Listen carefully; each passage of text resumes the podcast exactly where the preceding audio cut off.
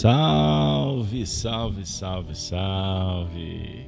Que alegria, nação kardeciana espalhada por todo o planeta Terra. É com uma gigantesca alegria que estamos de volta. Ah, que maravilha! O Apocalipse por Honório. Espero que vocês estejam bem, com saúde, em paz iniciando o final de semana, o pessoal que está ao vivo, nos acompanhando no Brasil, fora, América do Norte, na Europa, na Ásia, na África. Temos público, temos público espalhado por tantos rincões. Vamos juntos? São sete três, abraçando a todos que estão no chat. Vamos fazer a oração? Para começarmos bem o trabalho de hoje, é isso aí. Então vamos lá. Com muita alegria, nós vamos convidar o nosso saudoso amigo Honório para fazer a prece por nós. Bora lá?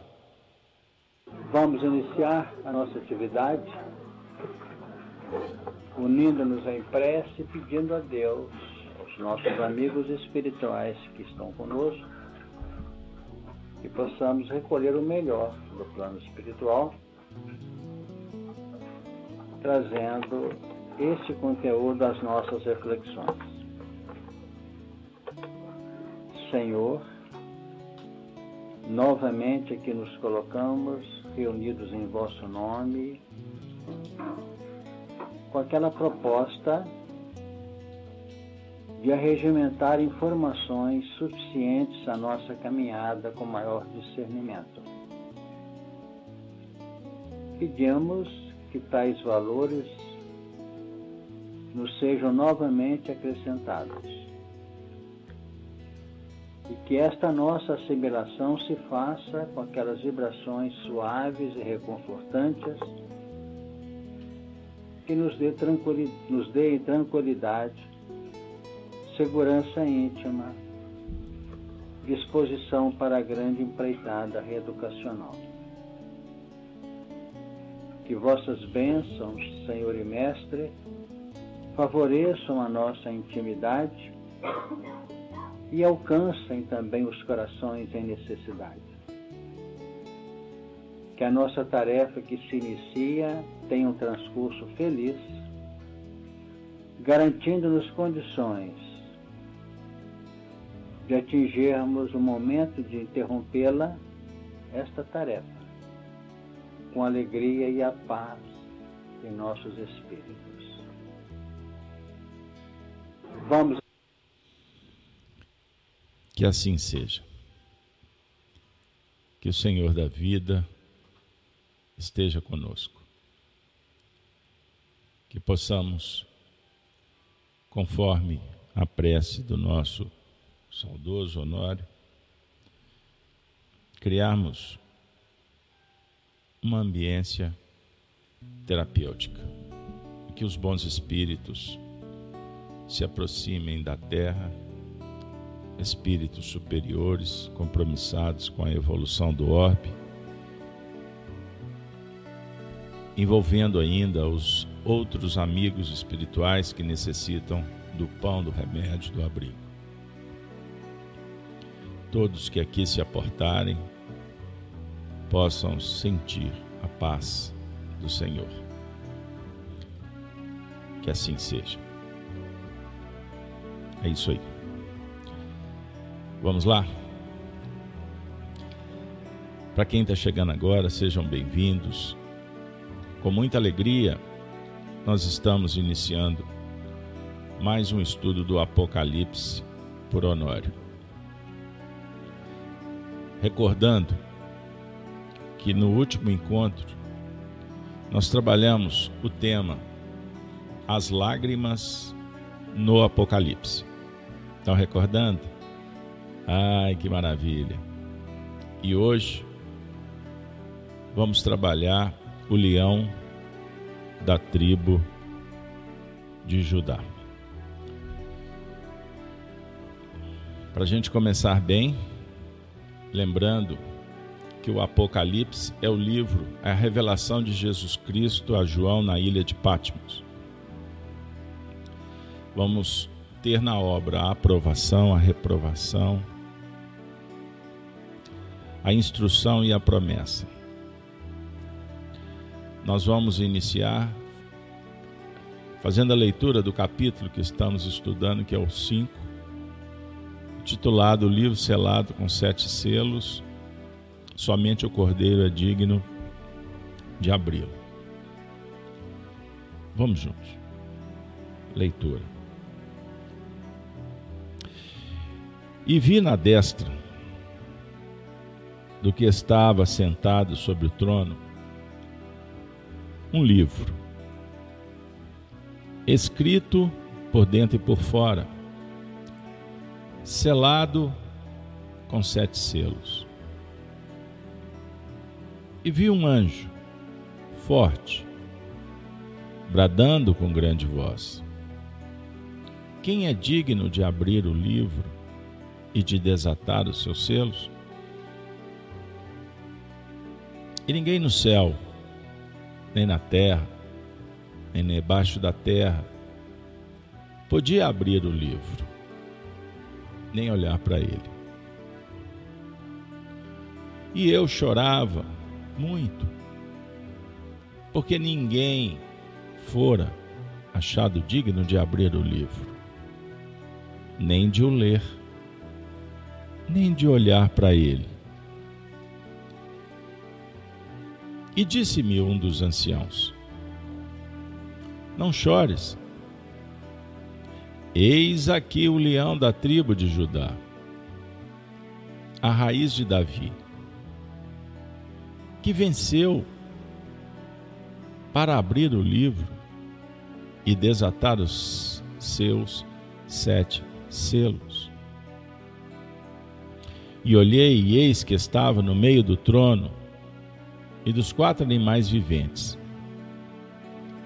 E entre os anciãos, um cordeiro, como havendo sido morto. E tinha sete pontas e sete olhos, que são os sete Espíritos de Deus enviados a toda a terra. E veio e tomou o livro da destra do que estava sentado no trono. E havendo tomado o livro, os quatro animais e os vinte e quatro anciãos prostraram-se diante do cordeiro, tendo todos eles harpas e salvas de ouro, cheias de incenso, que são as orações dos santos. Vamos ficar por aqui.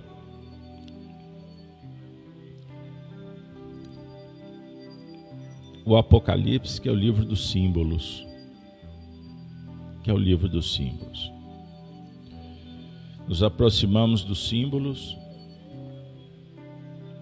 para compreender o que eles velam. E o esforço, o mérito, a intuição, a sensibilidade, ajudam para abrir, abrir o símbolo. Certo é o seguinte, que talvez os momentos que mais crescemos na vida foi quando reconhecemos o que eles nos disseram. Já pensastes nisso? É. Foram, foram momentos que mais crescemos, desafiadores pois foi o momento em que resolvemos crescer, tomando uma decisão de melhorar. Eu não tenho dúvida que voltamos para ressignificar o Apocalipse e compreender a mensagem do Cristo.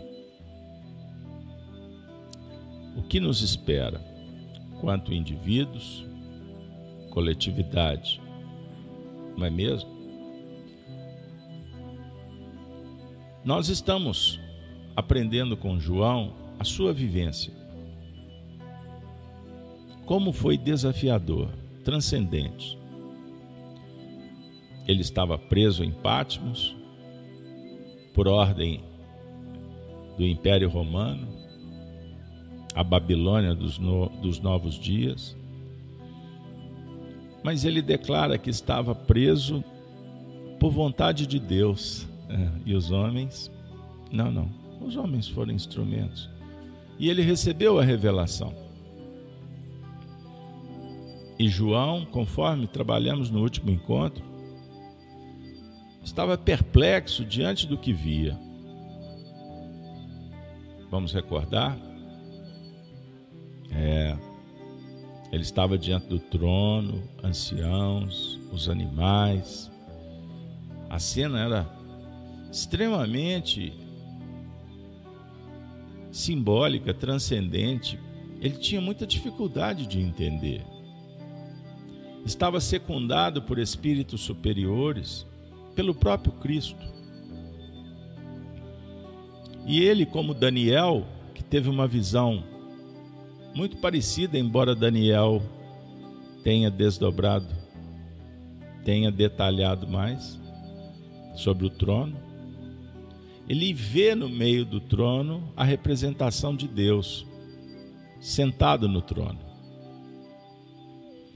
E no meio dos anciões, aquele que tinha o poder para abrir o livro. Ele toma o livro para tirar os selos. Mas vale lembrar que João chorava, prostrado, porque ninguém era digno, ninguém era digno de abrir o livro. Mas um anjo forte surge e brada com grande voz: Quem é digno de abrir? Ninguém no céu, nem na terra, nem debaixo. Perceberam? Então, no último encontro, ressaltamos o choro, o lamento de João. Porque não tinha ninguém digno. Mas eis que a revelação apresenta aquele que é soberano. Mas antes, ele ouve uma voz consoladora, no versículo 5, que disse-lhe: Não chores, não chores, não chores. Eis aqui o leão da tribo de Judá, a raiz de Davi que venceu para abrir o livro e desatar os sete selos. O livro Apocalipse é o livro que temos mais citações do número sete. O número sete representa a completude a perfeição. A semana completa, perfeita. O voo da águia. Por isso, Jesus Cristo falou para João: escreve as coisas que viste, as que são e as que hão de acontecer depois dessas. A definir o Apocalipse como a profecia sublime que dialoga com a lei divina natural de uma forma atemporal. Passado e futuro se confundem. No ato da criação e do exercício. E disse Deus: haja luz. Percebam bem. Então voltamos. Voltamos com João para entender os ciclos evolutivos e as sete razões por estarmos aqui. A finalidade da vida. A definir ainda que as semanas estão determinadas sobre o teu povo e sobre a tua santa cidade para fazer cessar a transgressão, para dar a fim aos pecados, para espiar a iniquidade, para trazer a justiça eterna, para selar a visão e a profecia e para ungir o Santo dos Santos, o Cordeiro. Observemos. Em Daniel, para selar. E em João, para tirar o selo. Só pode tirar quem tem autoridade. É o que nós estamos refletindo. Quem tem a soberania, o poder, o cetro, que conduz, que consola, que remedia, que destina, que acompanha, solidário. Jesus, nosso irmão maior, Jesus Cristo a representar o Messias, o ungido, dentro do coração. A definir que o Antigo e o Novo Testamento, essencialmente, falam de Deus. E Jesus Cristo se torna o fulcro das atenções, porque ele é o mediador, o Messias prometido que ajuda, que renova esperança, que trata da fé. Por isso nós vamos encontrar a profecia da vinda dele. Em Isaías 11, versículo 1 e 2. Um ramo surgirá do tronco de Jessé, e das suas raízes brotará um renovo. O Espírito do Senhor repousará sobre ele. O Espírito da sabedoria e entendimento, o Espírito que traz conselho e poder, o Espírito que dá conhecimento e respeito do Senhor. Um ramo surgirá do tronco de Jessé. Para cumprir as escrituras, esse ramo no Novo Testamento, cumpre a profecia se apresentando como uma videira. E os discípulos, os ramos da videira. Extraordinário. Então esse ramo cresceu, se tornou uma árvore robusta, que dá fruto o ano todo, independente das estações porque transcende o movimento conhecido pelos homens da ciência. Extraordinário. Agora vale lembrar que Jessé é o pai de pai de quem? Ah, pai de Davi. É isso mesmo? Jessé pertencente à tribo de Judá e de Belém. Jessé era descendente de Obed e possuía muitos rebanhos. O novo Messias nasceria da descendência de Davi, seu filho. E é aquela ascendência davídica que é profetizada na árvore de Jessé. Maravilha. Percebam bem. Foi na cidade de Nazaré, muito tempo depois, na Galileia, que o carpinteiro, homem, trabalhador e humilde, cumpriu a sua missão. Estamos nos referindo a José, pai de Jesus. Ele é descendente de Abraão, da linhagem do rei Davi. Perceberam? Tudo isso foi previsto, foi anunciado. Mas o que, que significa? O que significa? O versículo 5, nós temos muitas encarnações para explorar.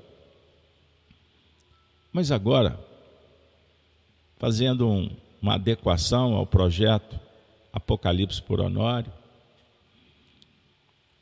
e disse-me um dos anciãos: Não chores, não chores. Eis aqui o leão,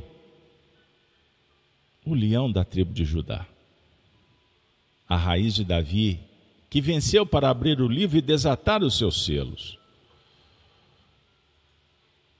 Qual o significado de leão da tribo de Judá?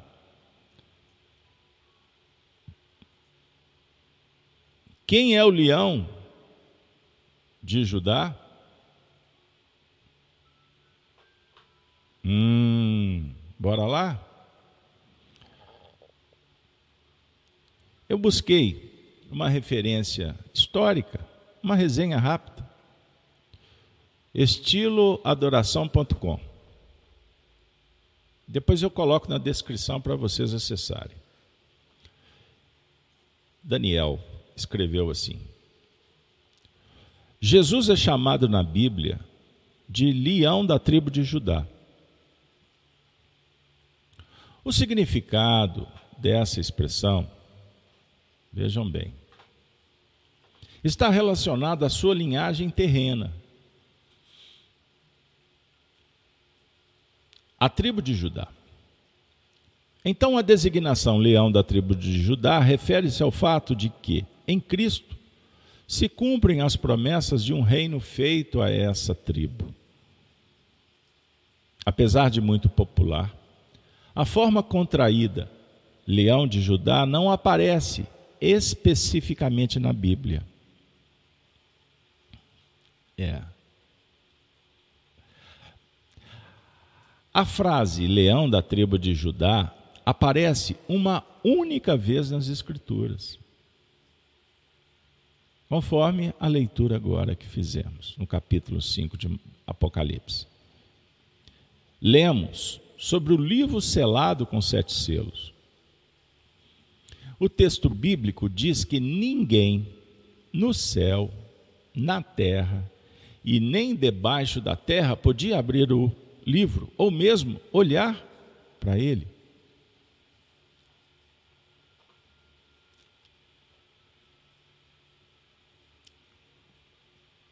Então, João, que recebeu da parte de Deus as revelações registradas no livro Apocalipse, ficou simplesmente desesperado Ele ficou desesperado. Percebeu, Yara? Renata, todos que estão aí no chat. Ele chorava muito porque havia percebido que ninguém era digno de abrir o livro e desatar os seus selos. Então um dos anciões disse a João: Não chores, não chores, eis aqui o leão da tribo de Judá, raiz de Davi, que venceu para abrir o livro e desatar os seus sete selos.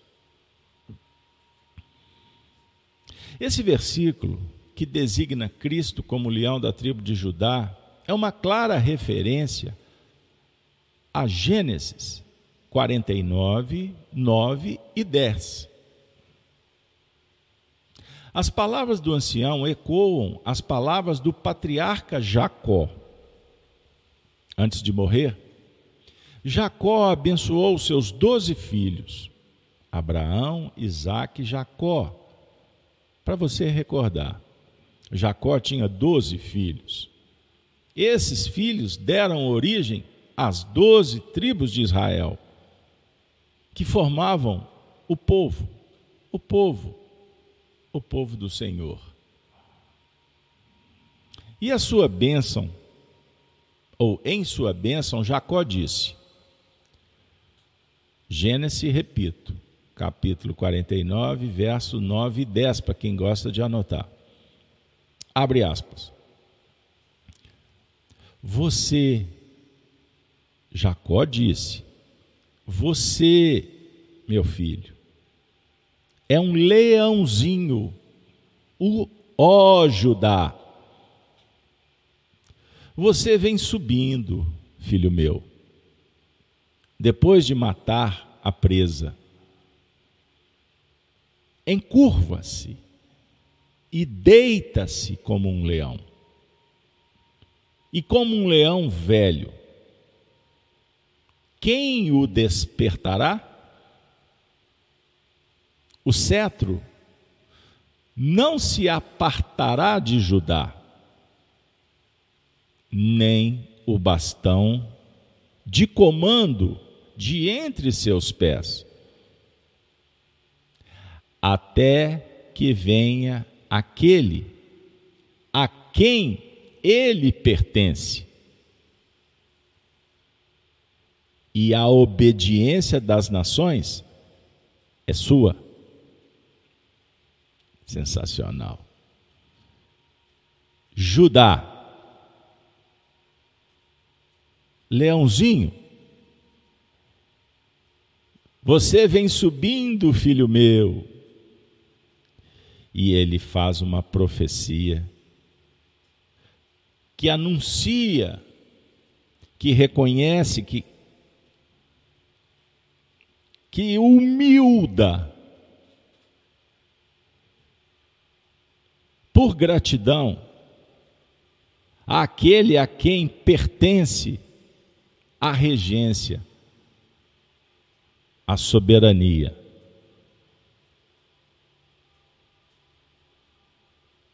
A obediência das nações é sua.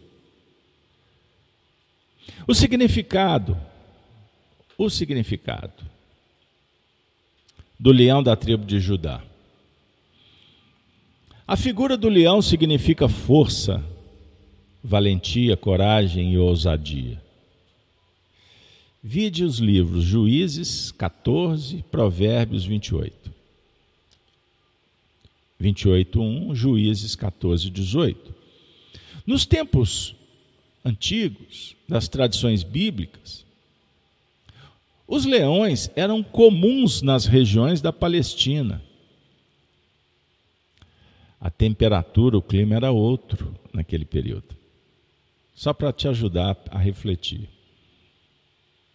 Dessa forma, os leões fizeram parte do simbolismo político e religioso da época.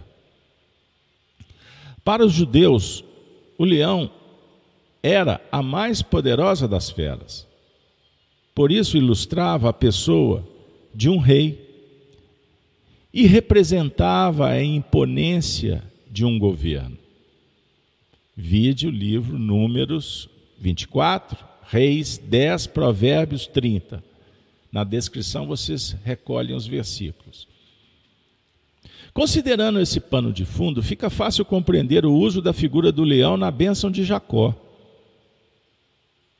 Ao usar sua bênção sobre seus descendentes, Jacó distinguiu Judá, seu filho, indicando que a tribo proveniente dele seria aquela que governaria, isto é, o reino seria colocado em Judá. Por isso, por esse motivo, o patriarca Jacó designa Judá como filhote de leão. A profecia de Jacó, confirmada posteriormente pela aliança davídica, visto que o rei Davi pertencia à tribo de Judá, 2 Samuel 7,16, mas as palavras de Jacó encontram seu cumprido pleno somente em Cristo. o legítimo leão da tribo de Judá. Assim, a figura do leão era um símbolo adequado para representar a linhagem real davídica da tribo de Judá. Essa linhagem, finalmente, culminou no Messias, Jesus Cristo. Ele é o verdadeiro rei que haveria de vir através dessa tribo. O representante final, majestoso, soberano da casa de Davi. Por isto, ele é adequadamente designado no Apocalipse como o leão da tribo de Judá. Portanto, a frase leão da tribo de Judá pode ser entendida como significando um título messiânico. Ao dizer que Jesus é o leão da tribo de Judá, o texto está indicando a realeza de Cristo e atestando a sua condição régia. Que, que espetáculo! Essa história, história viva, história, história, que daqui a pouco nós vamos entender um pouco mais sobre o ponto de vista do que ela tem a ver com o estudo dos, que estamos fazendo. Agora, o último tópico: leão e cordeiro. Foi o que nós acabamos de ler no Apocalipse. A sequência do texto do Apocalipse revela algo realmente maravilhoso. Cristo é apresentado como sendo o leão da tribo de Judá mas simultaneamente ele também é identificado como sendo o cordeiro. Isso significa que, como um cordeiro, ele foi levado para o sacrifício.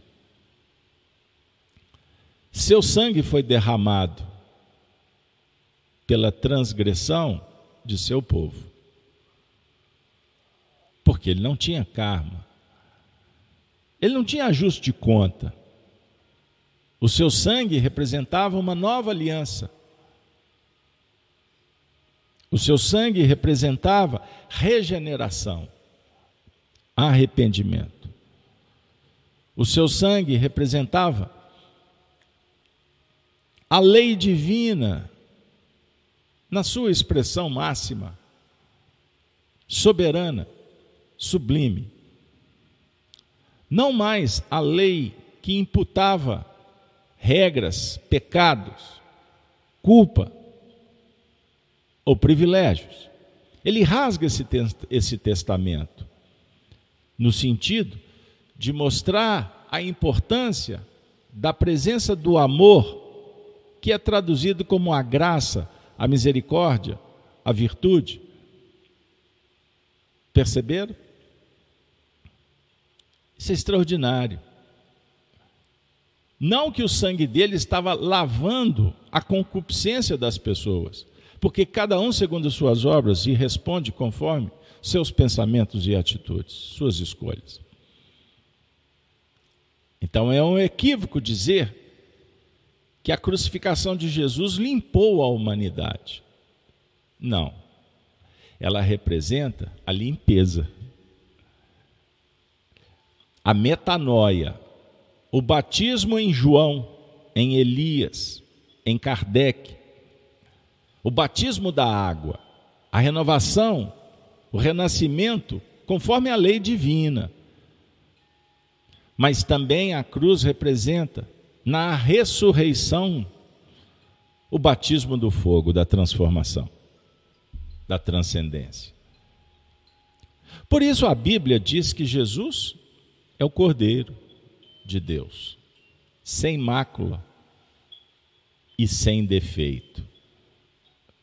Virtude plena, excelência. Aliás, excelência é virtude. Cujo precioso sangue redimiu aqueles que são seus. eu vibro com os teólogos, os intérpretes, porque inclusive eles nos ajudam, nós que somos neófitos, não temos intele é, cultura de aprofundamento nos textos, mas sobre o ponto de vista da chave que usamos do Espiritismo, esses estudos são como molas propulsoras para chegarmos na essência. Então eu agradeço a todos os pesquisadores, nossos irmãos em religiões. Mas agora eu volto. Eu, fiz, eu gosto de fazer nota de rodapé para dar os créditos ou explicar os bastidores para vocês não pensarem que nós é que temos tudo pronto na nossa mente. Diga-se de passagem, somos apenas facilitadores, pois os, a regência é do alto e usamos dos recursos dos amigos da terra. Ponto. Abrindo o parágrafo. Na interpretação. Releio. Por isso a Bíblia diz que Jesus é o Cordeiro de Deus sem mácula e sem defeito, cujo precioso sangue redimiu aqueles que são seus. Não redime aqueles que não são seus. Anote para você pesquisar. João, primeira epístola, versículo 29, 36. Vide ainda primeira epístola de Pedro, capítulo 1, versículo 19. Porque existe o rebanho do Cristo e existe um outro rebanho. Foi ele mesmo quem dissera: ovelhas desse aprisco, ovelhas, ovelhas de outro aprisco. Então o sangue dele redime as ovelhas, os cordeiros que estão vinculados na tribo de Judá, de Jacó, na raiz de Davi.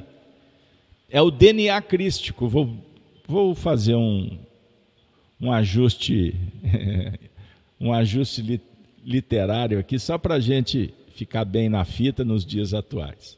Fita não, Casa Aberta, chip. Eu sou antigo mesmo. Perceberam? Mas e os outros? Depois a gente fala. Ele levou sobre si todo o pecado de seu povo. Ele não é o leão? Ele não gesta? Ele não gera? Ele não tem a regência? Então ele traz para si a responsabilidade. Isso não significa que ele está tirando, repito, a oportunidade de aprender, de viver daqueles que são da sua tribo, do seu povo. Não, ele chama a responsabilidade. Por isso ele suporta, ele suporta todos os problemas, toda perseguição, toda injustiça, ele suporta, porque ele é o, o rei. O rei tem o coração voltado para o seu povo, mas a sua mente para cumprir a sua tarefa. Ele não pode ser passional. Ele não pode ser sentimentalista. Então imagine o arquétipo. Vamos ao imaginário. O arquétipo do rei Arthur. Ah, temos aqui um símbolo, um mito a ser estudado um homem bom, dedicado, mas humano, com suas dificuldades. Mas ele tinha as bênçãos divinas para manusear a espada, aquela espada que só um, o escolhido, pode deter em suas mãos, porque não possui ele detém, ele administra. Compreenderam? Então ele suporta, trazendo sobre si a concupiscência. Ele suporta a ira do dragão, as forças da natureza. ele suporta as intempéries e vai até as últimas consequências. E o leão venceu a morte, impondo uma derrota esmagadora ao antissistema. Lembram? Anás, o líder, o político, o juiz, o sacerdote dos fariseus, que junto com Caifás, que inclusive acabou se tornando seu genro, empreenderam um movimento dos, nos bastidores para matar aquele que falava de, das contradições, da concupiscência, da mentira, da hipocrisia, da sedução daqueles que deveriam representar os anseios do povo que deveriam falar de Deus com dignidade, com honestidade, com transparência, através dos exemplos. Mas eles ficavam escondidos na rouparia, nas pedras, no ouro, na prata, nos banquetes, vendendo uma imagem que jamais existiu. Por isso, o poder de Deus o trono ocupado pela verdade. E no meio dos tronos, aquele que é o leão da tribo de Judá, que impõe uma derrota inquestionável, esmagadora, eterna sobre o antagonista. Essa é a imagem do Apocalipse. O dragão vermelho, que representa o diabo. Percebam bem. E que tem recursos, usa da besta, da mulher adúltera, da prostituta, que os teólogos tratam como as religiões dogmáticas do mundo, como Roma, a Roma mística, a Roma pagã, que produz falsos profetas, falsos cristos, que produz o sistema, ele constrói, ele arquiteta para controlar, para ser soberano. Inclusive, o dragão sabe que tem uma vida cíclica. Por isso, ele, quando sente que está próximo perder uma pseudo-administração, ele regogita.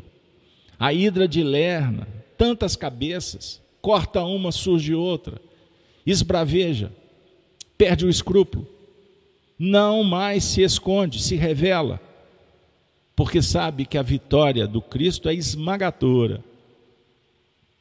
Casal Beto, que batalha estranha, épica. Não. Não se preocupe. Queremos refletir que o leão de Judá provou, como cordeiro, ser verdadeiramente poderoso. Ele cumpriu a missão. Ele seguiu a tradição. A profecia foi estabelecida, experienciada em todas as suas facetas. Eis porque na cruz, no último suspiro, Jesus de Nazaré disse: Tudo foi consumado. Sensacional. Consumado na vida do homem real, daquele que foi o mais humanidade de todos, aquele que viveu todas as virtudes, que amou sem ser amado. E que tudo que estava escrito que aconteceria com ele se realizou, sem faltar um tio, um pingo, uma letra, uma sílaba, uma palavra.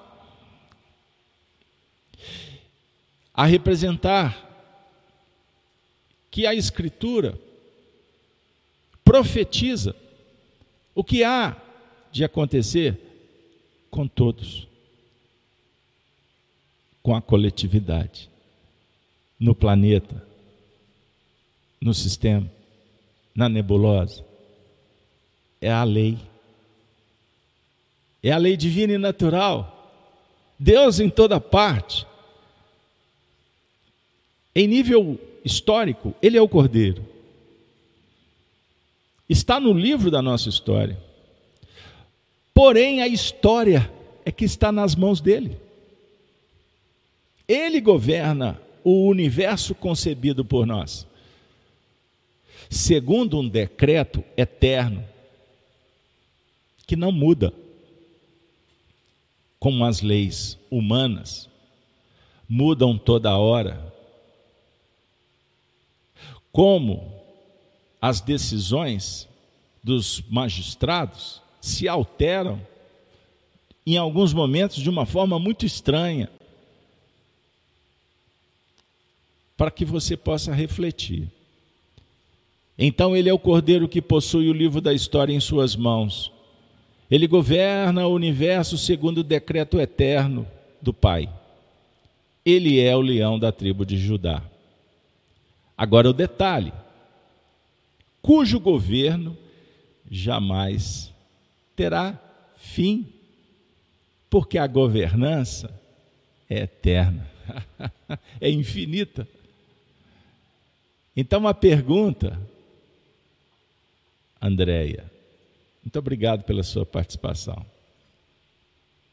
Agora nós vamos transcender, porque eu estou tratando de Jesus de Nazaré como nosso irmão maior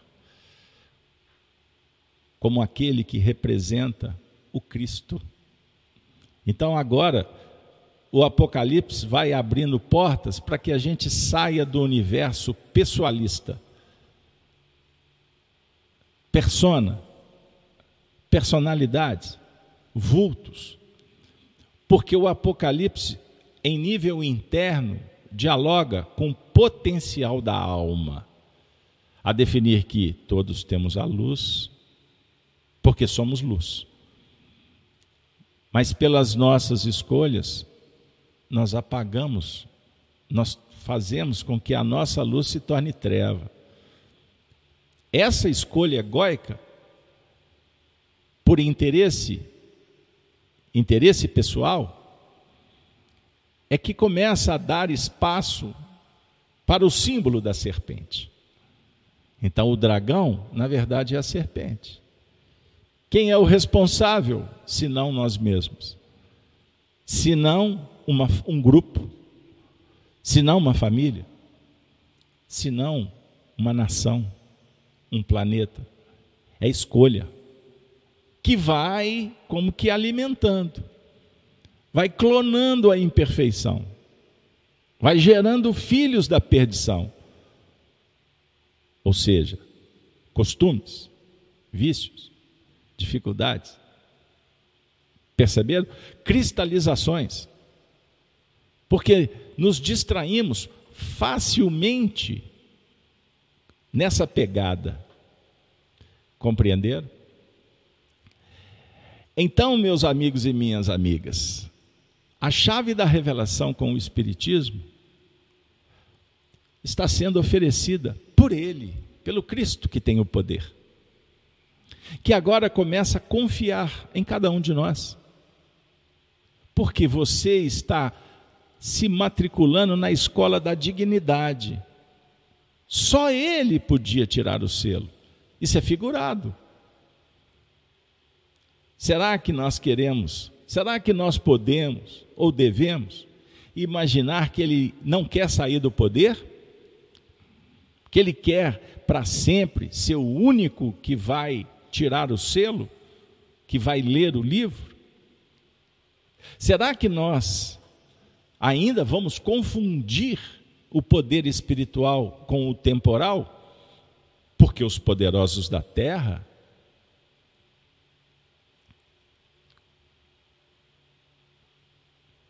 quando interessados apenas na terra, eles vão gostando do poder. O poder é inebriante, contagiante e, naturalmente, contaminante nas vaidades. Então, quando um político quer voltar para o local aonde ele militou, por qual razão? Porque o indivíduo quer que o seu mandato seja eterno. Ele se julga o único, insubstituível. Ele pensa na remuneração que não pode cessar, é profissão. Ele está pensando na família. Aí ele escreve uma lei para que a remuneração que ele recebe passe para os filhos, perpetue na sua prole. Ele quer trazer, ele quer trazer um membro do seu clã para ocupar o cargo quando ele envelhecer. No cenário da relação, ele quer sempre ser o mais inteligente, o mais poderoso, o mais bonito, o que tem toda a virilidade, dominar todos os assuntos, ter sempre razão. É o dragão. E quando abalado pelas dificuldades do caminho, pelos flagelos destruidores, pelas ondas que surpreendem destruindo, o indivíduo. Procura sofisticar de todas as formas, seja para justificar, seja para voltar à situação do privilégio anterior, ou mesmo se rebelar, reivindicando, corrompendo costumes, gestos, desejos. Perceberam? O leão da tribo de Judá é um diálogo tão profundo. Esse leão, ele representa tanta coisa na nossa intimidade, que nós fizemos esse apanhado histórico, porque ele é todo, ele é um todo simbólico nós passamos pela história sabendo que muitos desses contos foram inspirados pela espiritualidade para construir uma, uma linha coerente com os processos da evolução dos seres. E que só muito tempo depois que Jesus, inclusive, deixasse o mundo, voltasse para mostrar a imortalidade, mas dissera que era necessário que ele ascendesse ao Pai, para que depois um outro consolador pudesse voltar. Um outro consolador, para poder falar de tudo que ele tinha dito, dizendo muito mais. Não foi à toa que Jesus falou desse outro consolador, porque esse outro consolador vem dialogar com uma novidade, com a boa notícia. E aí se cumpre a profecia de Isaías com a vinda do Paracleto, o próprio Espiritismo. Um ramo surgirá do tronco de Jessé e das suas raízes brotará um renovo. O Espírito do Senhor repousará sobre ele. O Espiritismo é o leão da tribo de Judá que voltou. E que vai voltar quantas vezes forem necessárias. Mas esse leão agora vem combater o mal com a verdade, com a ciência. Ele vem esclarecer o que antes não era possível. Ele vem mostrar o porquê que antes esse leão falou da trajetória, das tribulações que o indivíduo e a coletividade precisaria para chegar num ponto de maturação, de mutação. E ele falou, por exemplo, dos ciclos evolutivos.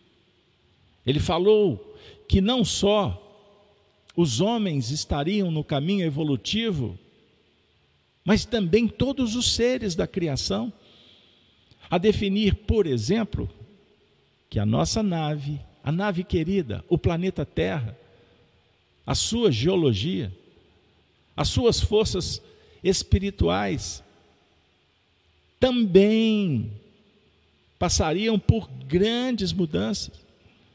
Só que imagine, vamos viajar. É, Eric von Däniken, né?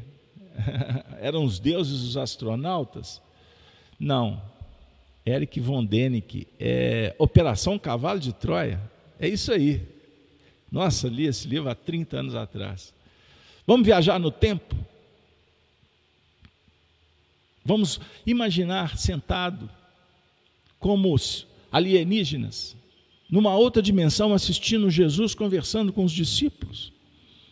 E os discípulos não conseguiam identificar o fulgor, o poder, as vibrações, o amor daquele indivíduo. Você está numa nave. Você tem recurso tecnológico. No futuro, alguém vai dizer assim: Nossa, ele estava fazendo um estudo com uma coisa é, é, muito antiga na mão, que para nós é evolução, um celular. Como que ele poderia falar? Como que ele poderia explicar a interação entre os mundos, das dimensões? Como é que ele poderia falar que a Terra é um, é um planeta que faz parte de um sistema, que tem um movimento de rotação, de translação em torno do próprio eixo, em torno do astro-rei? Como que ele poderia explicar que também o nosso sistema solar Vejam bem, que o nosso sistema solar ele tem um movimento cósmico de translação. E tudo isso, forças telúricas. Imagine o planeta com suas manifestações. Hoje, a própria ciência já abre perspectiva para refletirmos, constatando a mudança da polaridade magnética do planeta, o que que isso favorece? As grandes mudanças climáticas. E existe, dentro de um contexto científico, teorias das mais diversas, antagônicas, que defendem posições como se os homens soubessem exatamente explicar, tentando as alterações que, nos dias que vivemos, estão numa escalada que nos deixa perplexos. Mas só que os controladores que querem aproveitar da situação para imporem suas pautas, imagine, eu estava refletindo, vai ter um evento lá em Dubai Delegações do mundo inteiro vão se reunir para discutir o destino do planeta. Imaginemos, com todo respeito, uma delegação de crianças no jardim de infância sendo levadas para o zoológico para conhecer os animais.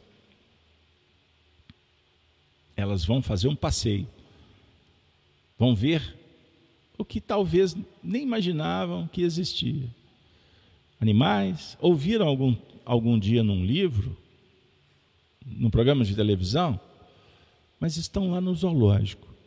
Essas crianças não sabem nem o que motivou verdadeiramente a organização da escola a fazer esse passeio. E pode ser que até o uso da escola não saiba. O que está por trás daquela ideia que surgiu do nada. Eu quero com todo respeito, mas usando dos recursos da doutrina espírita.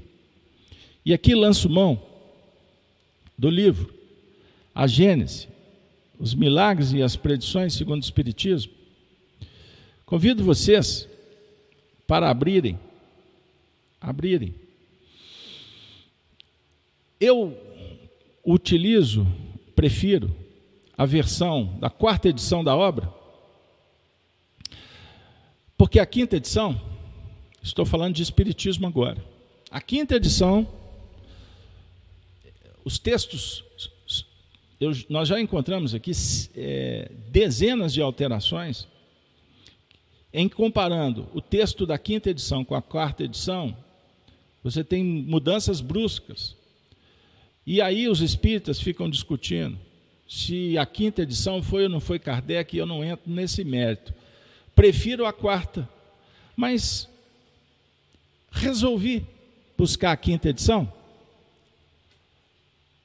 porque nela, o organizador, tendo sido Kardec ou Lemarri, aqueles que deram, que, é, que passaram a cuidar dos documentos de Kardec, e Lemarri era muito místico, mas Lemarri ou Kardec, repito, não tenho e essa história não vai ficar conhecida, é, a, a, a, não ser quando encontrarmos com Kardec no mundo espiritual para ele poder esclarecer. Mas nós vamos encontrar duas mensagens que vale a pena vocês estudarem, que trata desse assunto. Mas eu gostaria de trazer um trecho da mensagem assinada por Aragô, o Arago, Veja a pronúncia correta. E eu gostaria de pedir licença para vocês, para explicar um pouco da teoria espírita, porque essa mensagem, se foi Kardec quem colocou ou tirou, ou nem aventou a possibilidade de estar contida no livro Gênesis, que é um, um livro com teoria, a teoria desenvolvida por Kardec sob a inspiração dos espíritos, é verdade? Mas pode ter sido que ele tenha julgado que essa mensagem ficaria deslocada e poderia dar um aspecto místico, ou mesmo enaltecendo apenas uma fonte só, uma vez que Kardec trabalhava com a universalidade, com muitas mensagens para confrontar e chegar numa solução razoável dentro da doutrina e também do sentido lógico. Mas vamos levar em conta que essa mensagem possa conter uma informação que não foi possível Kardec desenvolver, uma vez que ele desencarnou um ano depois. Mas a mensagem diz o seguinte: cada corpo celeste, além das leis simples que presidem a divisão dos dias e das noites, das estações, etc., experimenta revoluções que demandam milhares de séculos para sua realização completa. Porém, que, como as revoluções mais breves passam por todos os períodos, desde nascimento até o de um máximo de efeito, após o qual há decrescimento até o limite extremo, crescimento máximo, decrescimento no limite extremo. É isso que ele está dizendo para recomeçar em seguida, espiral, laçada.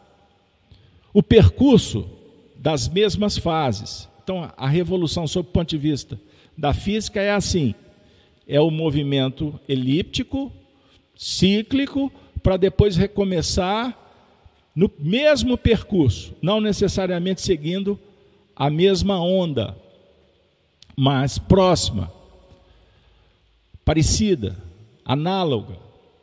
O homem apenas aprende, prestem atenção, apreende as fases de duração relativamente curta e cuja periodicidade ele pode comprovar. Algumas, no entanto, há que abrangem longas gerações de seres e até sucessões de raças.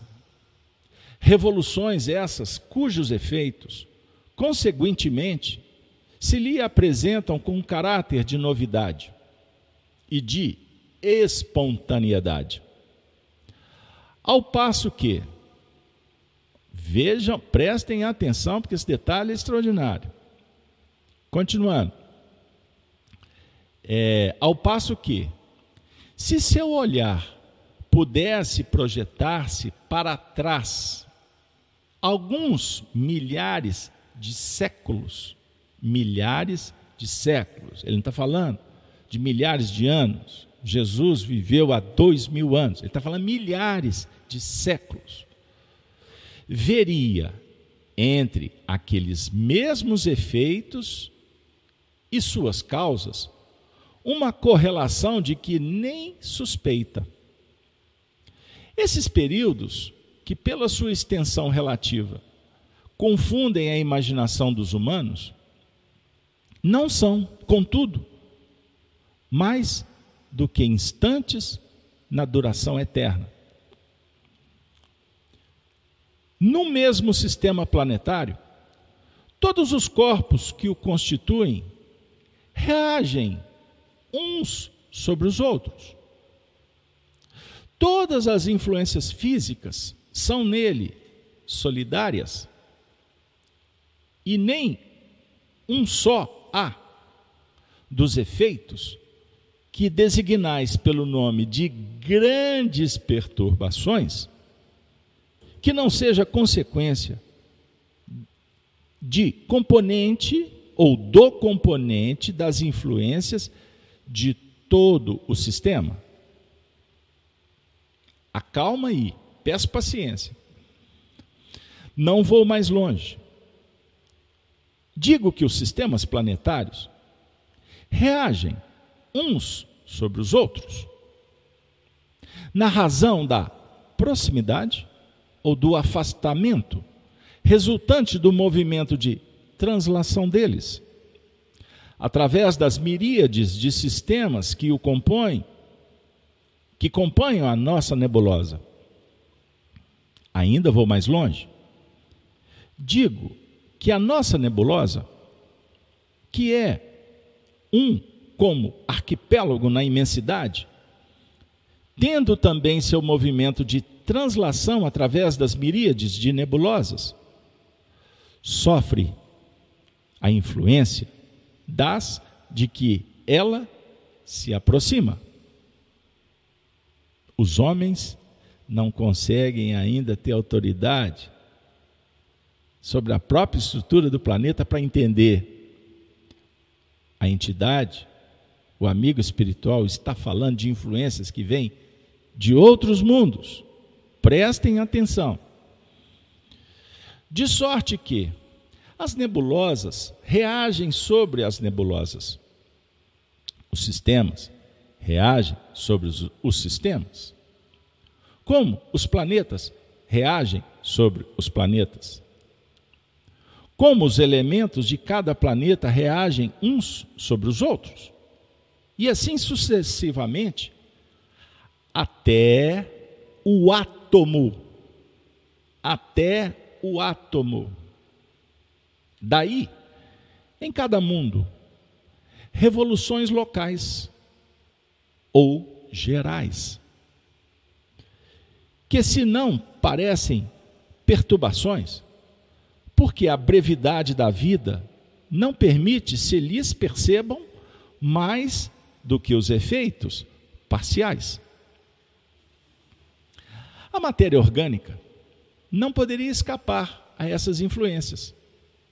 As perturbações que ela sofre podem, pois, alterar o estado físico dos seres vivos e determinar algumas dessas enfermidades que atacam de modo geral as plantas, os animais, os homens.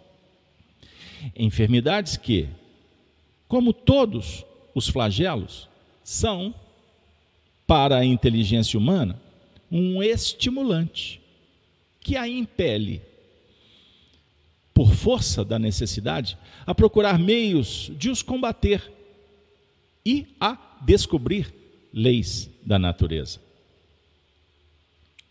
Terminando. Eu vou até o fim.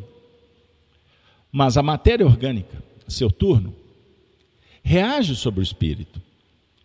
Este, pelo seu contato e sua ligação íntima com os elementos materiais, também sofre influências que lhe modificam as disposições, sem, no entanto, privá-lo do livre-arbítrio, que lhe sobre, sobre excitam ou atenuam a atividade e que, pois, contribuem para o seu desenvolvimento. Respira fundo. Respira fundo, aperta o cinto. Não, não desvie a atenção. A efervescência que por vezes se manifesta em toda uma população, entre os homens de uma mesma raça, não é coisa fortuita, nem resultado de um capricho. Deus irado tem sua causa nas leis da natureza. Essa efervescência. Bate o Google aí, pesquisa o que, que significa efervescência inconsciente, a princípio, não passando de vago desejo, de aspiração indefinida por alguma coisa melhor, de certa necessidade de mudança, traduz-se por uma surda agitação. Surda agitação. Depois, por atos que levam às revoluções sociais, que, acreditai-o, também tem sua periodicidade. Como as revoluções físicas, pois que tudo se encadeia. Se não tivesseis a visão espiritual limitada, deste túmulo, ciência primitiva, acanhada, que dizem por aí que é o glamour, é tudo de bom. É tudo de bom até agora. Mas o que, que vem pela frente? O que, que vem depois do túmulo? Nós estamos sendo informados por uma entidade espiritual que vem dialogar sob o ponto de vista filosófico, mas também tratando de reflexões sobre a ciência. O tanto que ela tem que caminhar. E eu vou esclarecer o leão da tribo de Judá daqui a pouco. Concluindo. Então, se há periodicidade física, moral, pois que tudo se encadeia. Se não tivesseis a visão espiritual limitada pelo véu da matéria, veríeis as correntes fluídicas. Opa! Que tem uma coisa nova que, como milhares de fios condutores, ligam as coisas do mundo espiritual às do mundo material. Quando se vos diz que a humanidade chegou a um período de transformação e que a Terra tem que se elevar na hierarquia dos mundos. Nada de místico vejais nestas palavras. Nada de místico. Cuidado com a rede social. Viu, galera? Viu, médiums? Viu, amigos das religiões? Jesus agora vai voltar mesmo. Agora a terra é aquela, aquele espaço, e assim, assim justifica as guerras, a violência, a ideologia nilista, materialista, as soluções sociais, as leis o sindicato, o Messias, o populista, o populismo. A escatologia, o fim de tudo, meu Deus, aí você assiste no telejornal, daqui a algumas décadas vai estar tá tudo gelado, vai estar tá tudo deserto. Então desliga isso aí, apaga aquilo ali. Ninguém está falando para você ser deselegante ou deseducado. Ninguém está dizendo para você continuar julgando lixo. Não é isso.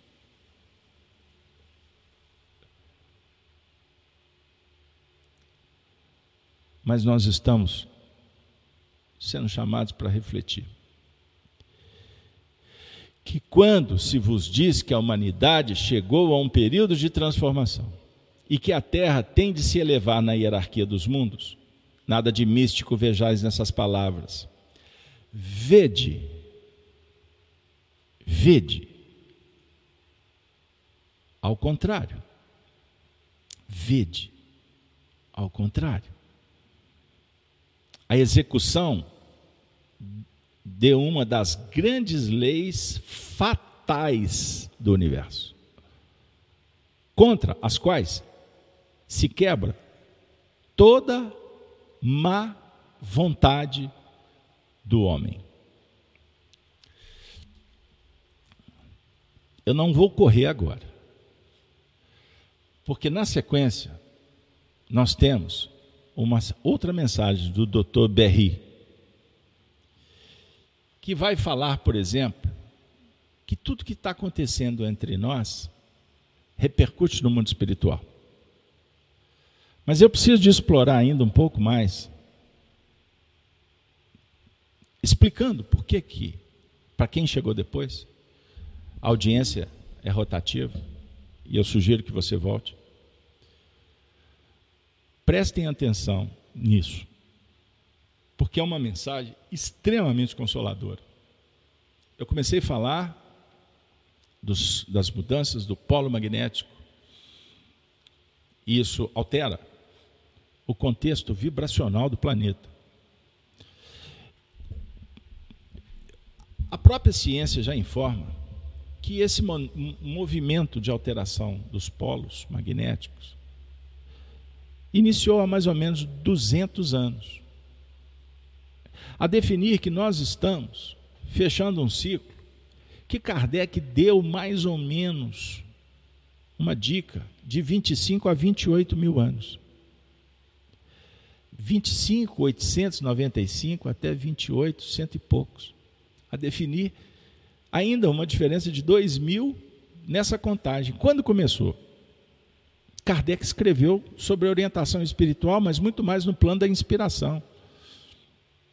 Então não podemos ter exigências em torno de detalhes, porque eles, eles na verdade, são apenas informações para nos levar para uma reflexão de fundo moral, que é o ponto principal do Espiritismo, trazendo Jesus de volta. Mas isso já faz toda uma diferença e é isso, e é esse é o ponto que eu queria chegar. Toda uma diferença. Para que a gente possa entender com mais calma os assuntos apocalípticos, proféticos. E nós temos citado bastante o Sermão da Montanha, que é o que mais favorece o entendimento do próprio Apocalipse, ou as profecias de Daniel, Jeremias pois todas estão amarradas, como eu citei Isaías falando da vinda do Cristo. O renovo. E o Espiritismo chegou a 160 anos. Bom, os Espíritos nos informam então que nós estamos caminhando, prestem atenção, para 250, 200, vamos colocar na, na faixa de 300 anos, em que as coisas começariam a ter uma agitação maior. Aí, quando não se sabe, não tem a explicação, é fácil lançar mão dizendo: é vontade de Deus. Porque não está errado. Na verdade, não está errado. Porque tudo que está acontecendo no universo é vontade de Deus. Mas Ele é o Criador. E em Espiritismo aprendemos que ele não exerce ação direta na matéria. Quem são? Os espíritos. os filhos que foram criados, que já se graduaram. Então Deus é o criador do universo. Então Deus não faz, Deus cria. Deus é amor, mas Ele está em toda parte. Não vamos filosofar. O certo é que os técnicos, os co-criadores do universo, que trabalham em faixas inimagináveis da evolução, sob o ponto de vista da relação com as forças é, microorgânicas, no mundo subatômico, como na regência dos mundos, na organização dos sistemas, espíritos estão em toda parte. Inclusive, agora você não vê espíritos desencarnados se você não for médium, e mesmo sendo médium, você vai ver uma filigrana, você vai ver uma semente, talvez, e quando é possível.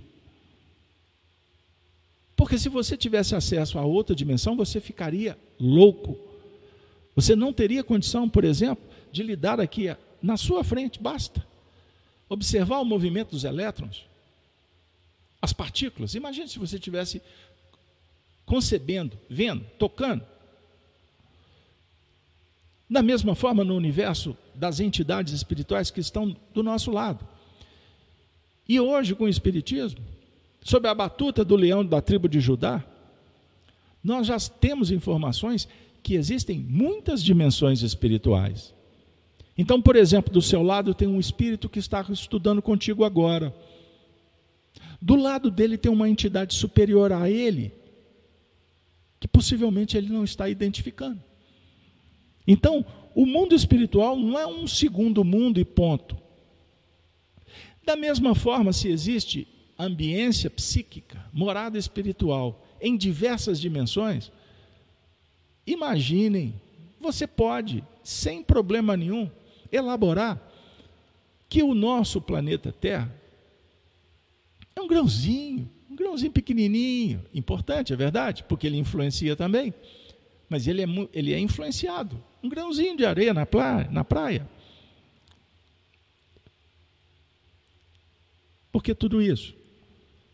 Porque o Consolador prometido vem dizer para vocês o seguinte: nós temos o diálogo com o Espírito, estudando a lei divina e natural sob o ponto de vista da moral, que nos favorece para encontrar a morada celestial em nível interno, e para isso você precisa de se conhecer, administrar, você precisa de transformar o seu mundo íntimo. O que, o que te compete ter controle?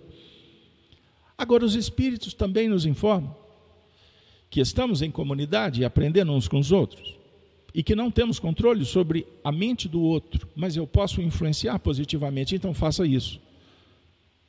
Não precisa de você ir para o universo para saber qual o tipo de influência que a Terra está recebendo.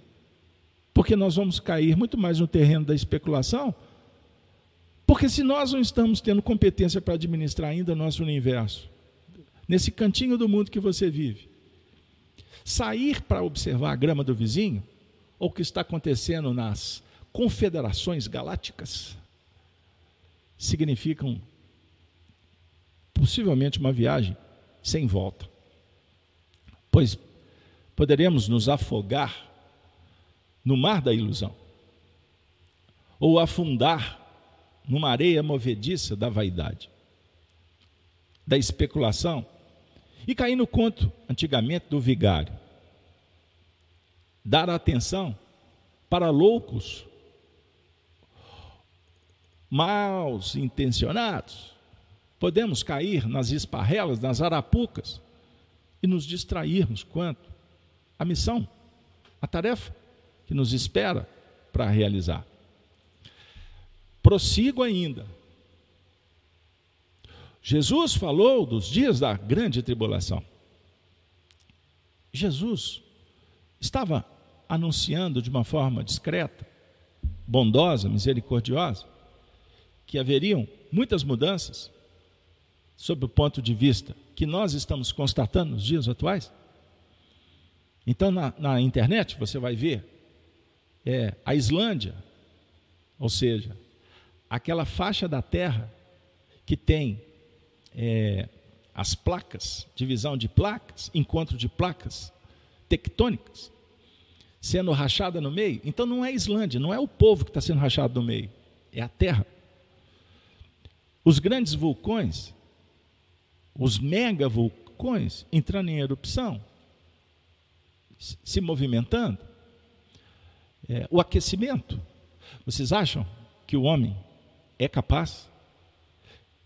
Que o homem tem o poder todo, como os controladores querem imputar? Porque, na verdade, eles estão interessados no poder energético, no dinheiro.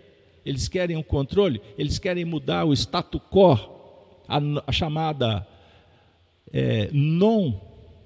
Bate o Google aí, pesquisa o que, que significa non. Se eu falar aqui, a plataforma vai dizer assim: olha, cuidado com aquele grupo, então bloqueia para não ter acesso, para que esse vídeo não chegue lá na frente. Porque o grande lance é que as pessoas continuem assistindo a caixinha colorida e acreditando que o mundo vai acabar.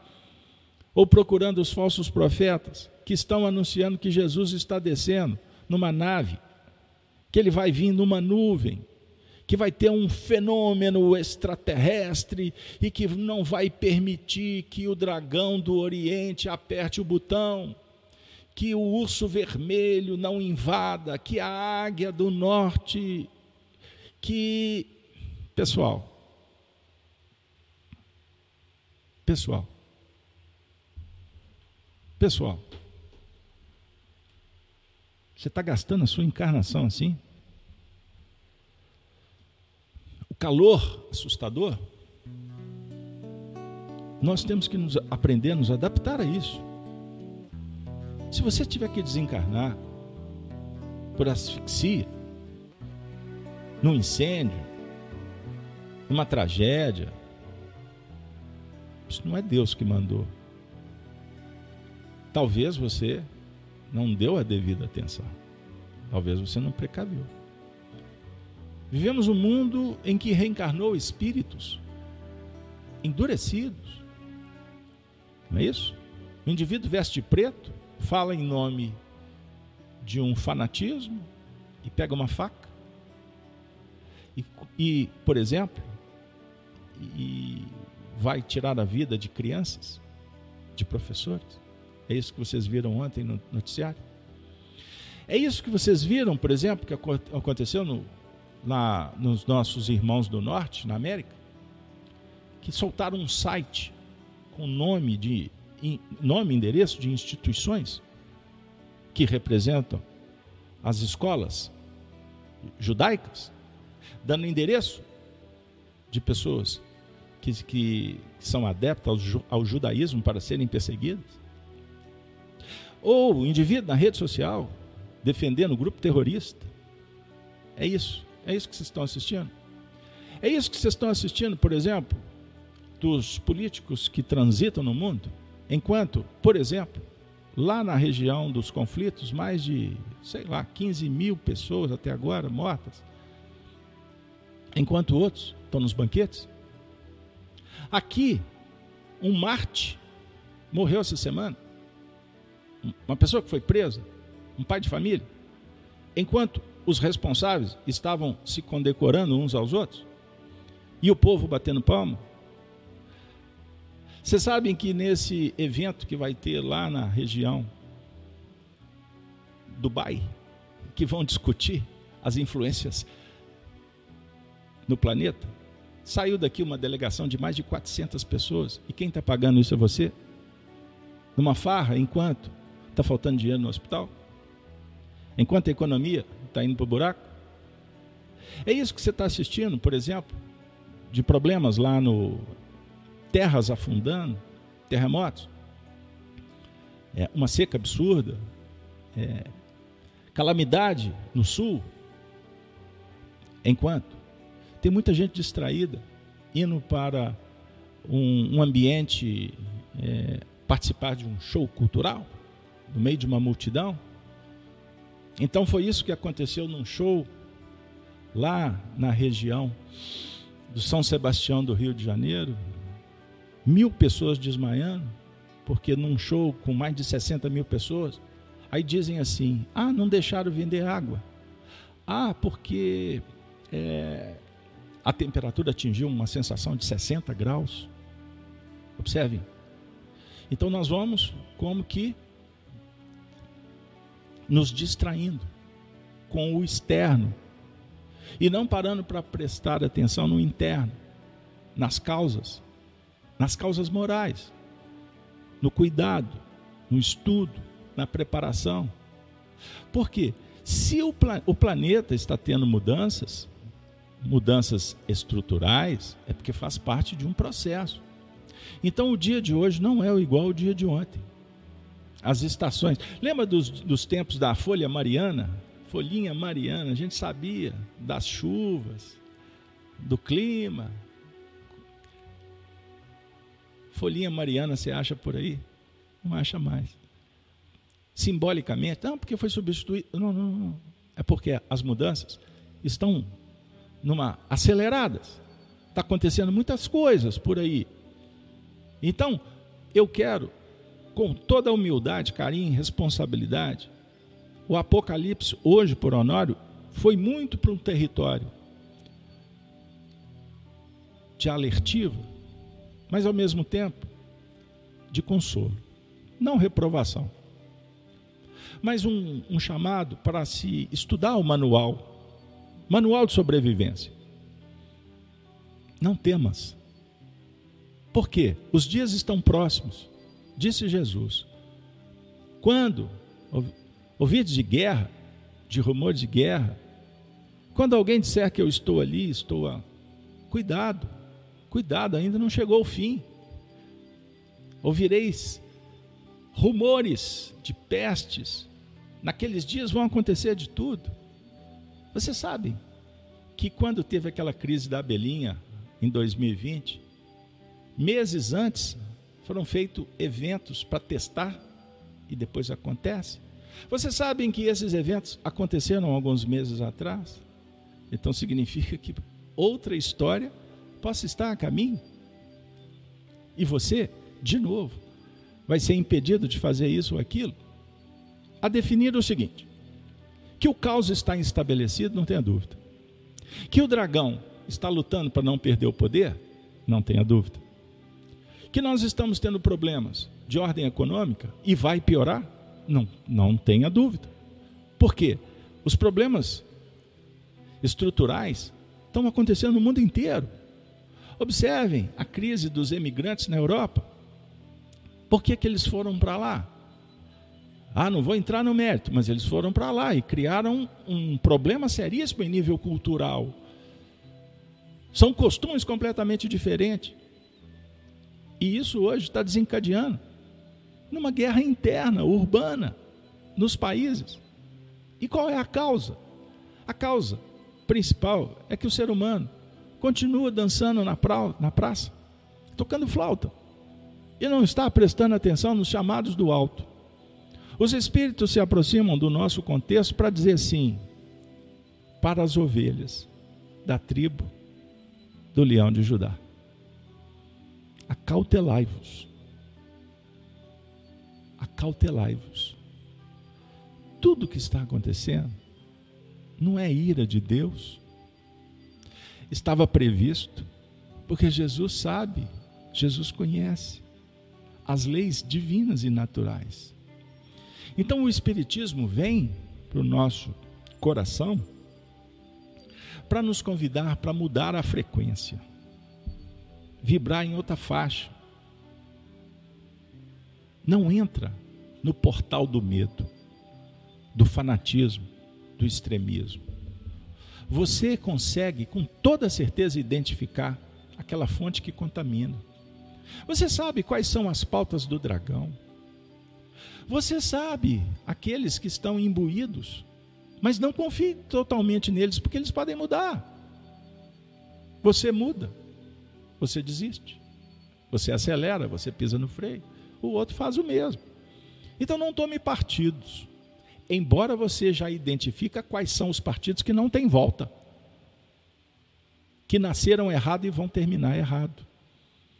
Percebam? Então, o meu carinho, muito obrigado, Elizabeth. A Elizabeth está dizendo aqui, eu vou compartilhar, não em nível vaidoso, mas é um pensamento importante.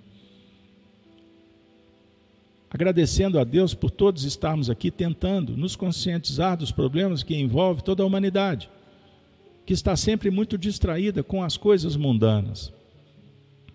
Nós tivemos distraídos. Essa madrugada, Elizabeth, para terminar. Quando eu encontro com vocês, eu já perpassei muitas sendas. Eu recebo orientações, alertas e repreensão quando a gente dá umas escorregadas, que é normal, eu sou humano, eu sou facilitador, eu não sou conhecedor. Eu não tenho sabedoria. Eu procuro desenvolver uma inteligência para dialogar adequando o pensamento dos espíritos numa realidade que seja prática, plausível, factível. Essa noite eu fiquei pensando. E eu acredito que isso deva acontecer com tanta gente por aí, inclusive os nossos amigos mais experientes que estão conosco no chat. É complexo você olhar e falar assim: meu Deus, como é que eu não vi isso? E você sentir que você é subproduto do meio, do meio que você criou e do meio que te recebeu. Compreenderam? Não é para ter culpa. Aliança, aliança divina, a filiação divina, é para que a gente possa despertar para o futuro.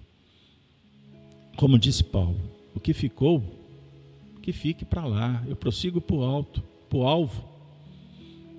E Emmanuel, aluno de Paulo, diz assim: para frente e para o alto sempre. Essa frase se tornou dístico da minha vida. Para frente e para o alto. A Samara está dizendo assim: o dragão é o sistema manipulador das massas. Governo, grandes empresas materialistas. O dragão é muito mais do que isso Samara.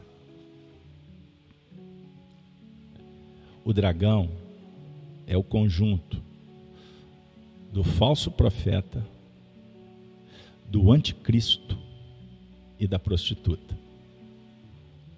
Anota aí, porque é motivo, tem elementos para se estudar. O dragão é o tentador é aquele que foi tentar Jesus no deserto. Agora, não transferir para o dragão a responsabilidade é o nosso desafio. Porque nós não temos condições de enfrentar o dragão, a não ser a concupiscência interna. Por isso o dragão procurou Jesus. Por isso o dragão manipulou incautos, marionetes. Vocês se lembram de uma festa onde a carne nada vale, na apoteose do São Sebastião do Rio de Janeiro, quando arrastaram Jesus simbolicamente? uma cena de um desfile. Lembram dessa cena? Ali estava simbolizado o ápice da Babilônia dos novos tempos. Eis o motivo. Eis o motivo. Eis o motivo que a sociedade moralmente vive um caos mas faz parte das convulsões. E chegou o momento de você mudar e não termos a vaidade, a presunção de mudar o sistema. Então mude você. Trabalha os sentimentos sagrados. Sai da sintonia que contamina. Eu não tenho dúvida que a sua vida vai melhorar. Melhorar. Vai melhorar e você passará a ser mais um na família do Cristo. Que Deus nos abençoe. Eu agradeço de coração a participação de todos. Peço desculpa por ter estendido, mas eu já sabia que hoje o assunto ia ficar daquele jeito, tocando os nossos corações. Mas agora é o momento da paz, da oração, agradecidos por tudo, convidando a todos. Semana que vem estaremos de volta. Aí sim, aí sim, feita a introdução, nós vamos trabalhar o pensamento do Honório. E disse-me um dos anciãos: trata da própria ancianidade desenvolvida para aplicar a si mesmo a consolação, pela compreensão e aplicação das leis de Deus. Que Deus te dê um ótimo final de semana. Que Deus abençoe sua família. Agora vamos orar por todos aqueles que ou estão brincando nas praças. Lembra? Que na praça, que eu acabei citando aqui, porque eu conheci várias pessoas que foram naquele evento, que mais de mil pessoas desmaiaram, meninas, jovens, numa desorganização total e irresponsável, sendo que uma menina morreu, desencarnou. Eu lembrei disso, eu fiquei extremamente sensibilizado com essa cena. Por que, que ela desencarnou lá? Ela foi iludida em busca de um momento prazeroso. Quantos jovens, quantas pessoas no mundo estão vivendo essas torrentes e sem saberem distraídas, porque não tem orientação, porque não sabe, porque Deus foi expulso dos lares. Quantas pessoas, pode ser o seu filho amanhã, pode ser seu neto, pode ser seu vizinho, pode ser essa menina linda que você está vendo do seu lado, que amanhã será uma ovelha sacrificada. Então isso mexe com a gente. Então eu não posso encerrar o evento sem fazer uma menção honrosa a duas, duas almas que eu acabei citando no evento de hoje. Porque são milhares que são ovelhas sacrificadas pelo dragão nos dias de hoje. Elas não são vítimas, na verdade. São espíritos que reencarnaram compromissadas. Eu não tenho dúvida. Mas numa visão humana, nós precisamos estar atentos. Nós tivemos um homem que perdeu a vida num país que se diz livre, mas que vive um regime de exceção. Ele perdeu a vida na mão daqueles que representam, sim,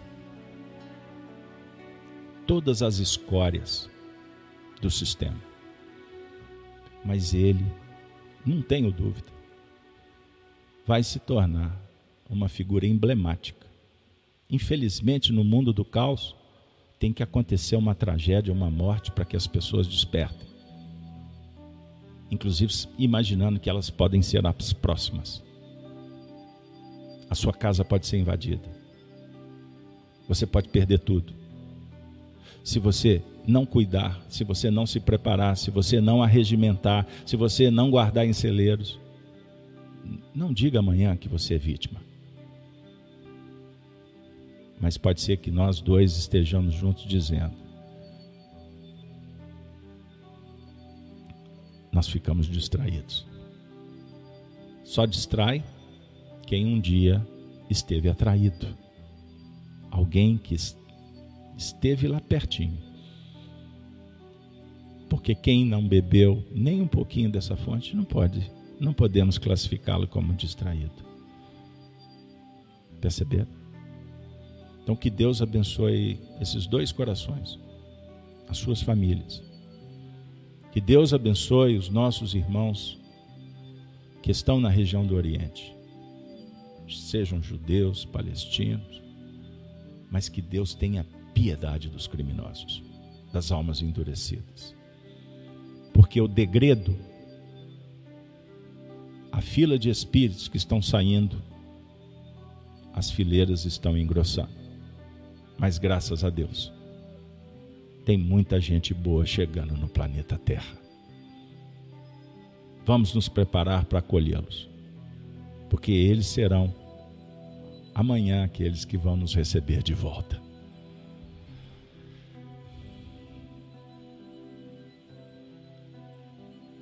Que o leão da tribo de Judá nos abençoe. Muita paz, muita alegria, um ótimo sábado. Segunda-feira estaremos de volta no canal Gênesis às 6h42 para o Gênesis no Lar e para os amigos da Rede Amigo Espírita. Sábado que vem, o Apocalipse por Honório. Que maravilha! Muito obrigado a todos. Com a saudação dos cristãos dos primeiros tempos, agradecidos a presença do Honório, mas hoje, em especial, um dos nossos coordenadores do projeto, que veio nos dar sustentação, inclusive nos proteger contra as forças que não querem que a gente entre no portal da nova era. Valeu? Ave Cristo.